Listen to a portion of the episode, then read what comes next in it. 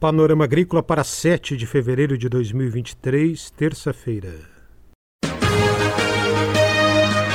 Panorama Agrícola. Programa produzido pela Empresa de Pesquisa Agropecuária e Extensão Rural de Santa Catarina.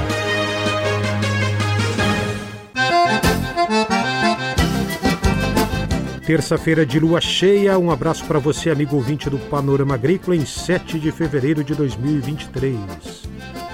Eu sou Mauro Moreira e comigo na mesa de som está o Eduardo Maia. O ditado de hoje é: De ilusão também se vive. Maçãs do Grupo Gala no Brasil. Esse é o destaque de hoje do Panorama Agrícola. Zap Rural.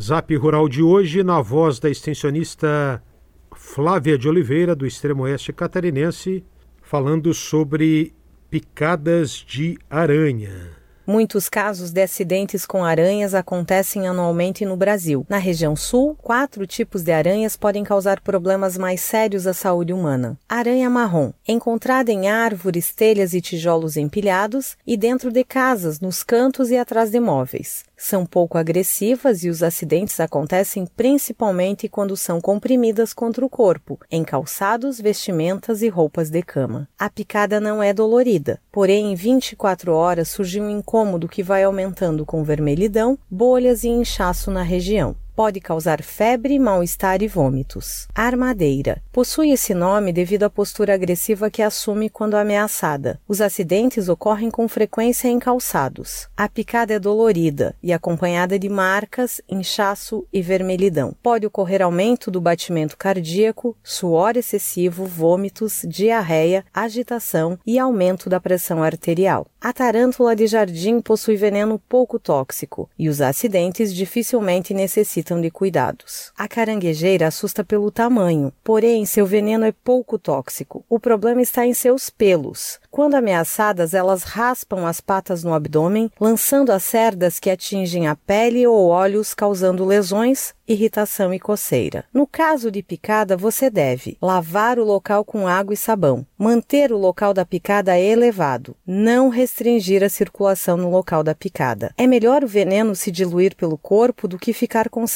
em uma parte. Não aplicar nada sem orientação de um profissional. Procurar atendimento médico e, se possível, levar a aranha ou foto para a identificação. Em casos graves, existe um soro específico para neutralizar o efeito do veneno. Para evitar as picadas, é importante manter o ambiente limpo e ficar atento ao calçar sapatos e vestir roupas. Muita atenção durante a manipulação de entulhos e na limpeza de áreas mais extremas. Se possível, use botas e luvas para essas atividades. Se você necessitar, ligue 0800 643 5252.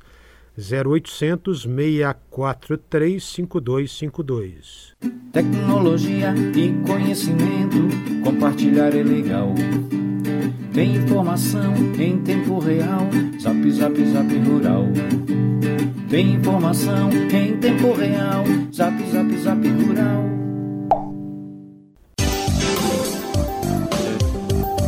Confira a entrevista de hoje. A entrevista de hoje é com o pesquisador Ivan Faoro, da Estação Experimental da Ipagre de Caçador. Ele que é autor e organizador do livro Maçãs do Grupo Gala no Brasil. Ivan Faoro fala por que e como foi feito o livro. A produção de um livro técnico sobre a macieira é, é raro no Brasil. O último publicado pela Ipagre foi em 2002 por esse motivo, achei que o novo livro, atualizado com as mais recentes tecnologias, estava mais que na hora de ser escrito. Optei então por um livro relacionado com o mais importante grupo de cultivares de macieira do Brasil, o Grupo Gala.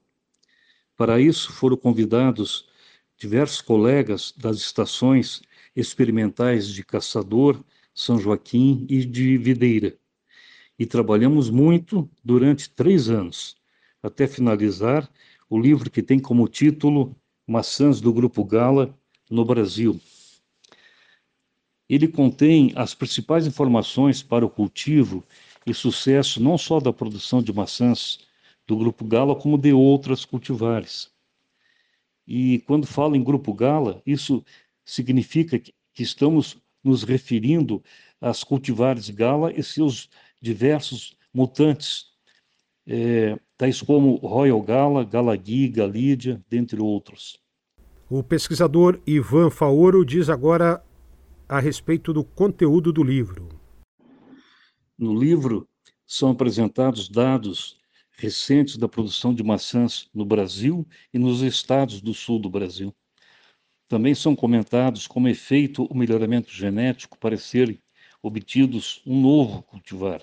São citados diversos cultivares do grupo Gala e suas características principais, bem como é falado sobre os porta-enxertos, né, com diversas informações. São apresentadas as técnicas para o, para o adequado manejo das plantas, tendo como meta a produtividade aproximada de 60 toneladas por hectare de maçãs.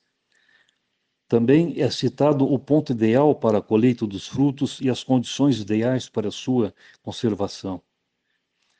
Nos capítulos referentes às doenças e pragas, que está ricamente ilustrado, são comentados os sistemas e controle das principais moléstias dessa cultura. Enfim, é um livro mais direcionado para o grupo Gala, mas que também serve para outros cultivares, como as cultivares do grupo Fuji. Ivan Faoro fala sobre a história da maçã gala no Brasil. É importante destacar que no livro há um capítulo que conta a história da maçã gala no Brasil, a qual é muito interessante.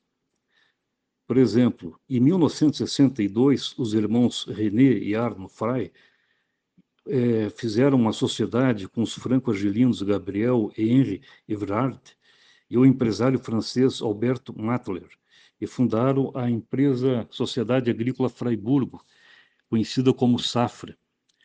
O objetivo dessa empresa era o do, é de testar diversas frutíferas, tais como uva, maçã, pêssego, né, para selecionar os cultivares que se adaptassem às condições climáticas da região de Freiburgo. Para isso, contrataram o engenheiro agrônomo francês Roger Biot para coordenar a importação das mudas dessas frutíferas da França, plantá-las e avaliar o, o comportamento. Em 1963, as primeiras mudas chegaram ao Brasil e foram levadas para Fraiburgo, iniciando então os testes de plantio. Depois de um longo e difícil trabalho, em 1975, ou seja, após 12 anos, o engenheiro Roger Biot define que o cultivar gala é um dos cultivares promissores para o plantio de Santa Catarina. Essa, essa posição foi extremamente acertada, porque o mundo inteiro ainda não conhecia é, a gala, foi até ousada. Então, em 1976, foi implantado o primeiro pomar de gala no Brasil, na empresa agrícola Freiburgo. E desde então seu plantio não parou mais. E junto com a Cultivar Fuji, elas viabilizaram a produção de maçãs no Brasil, que de importador passou a produtor e até a exportador de maçãs. Ivo Faoro fala sobre os números da produção e onde conseguir o livro. Em termos produtivos, em média, os cultivares do Grupo Gala correspondem por 58% da produção nacional de maçãs. E no Brasil são cultivados 32.500 hectares de maçã viabilizando a produção média de 1,2 milhão de toneladas por safra. E somente da produção de maçãs do Grupo Gala são cerca de 700 mil toneladas por safra. Em Santa Catarina são cultivados quase 16 mil hectares com macieira, tendo São Joaquim a maior área de plantio, com 8.700 hectares.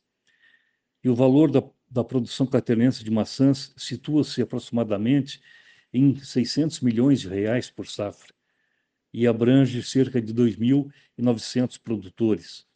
Ou seja, a macieira e a frutífera de clima temperado mais importante do estado. Para quem se interessar, o livro pode ser adquirido através do site da IPAGRE ou então nas estações experimentais de Caçador e de São Joaquim ao preço de 65 reais. Este é o pesquisador da IPAGRE, estação de Caçador, Ivan Faoro, em entrevista aqui ao Panorama Agrícola, falando sobre o livro Maçãs do Grupo Gala no Brasil. Para adquiri-lo, ligue 48 3665 5000 ou envie e-mail para denk.epagre.sc.gov.br.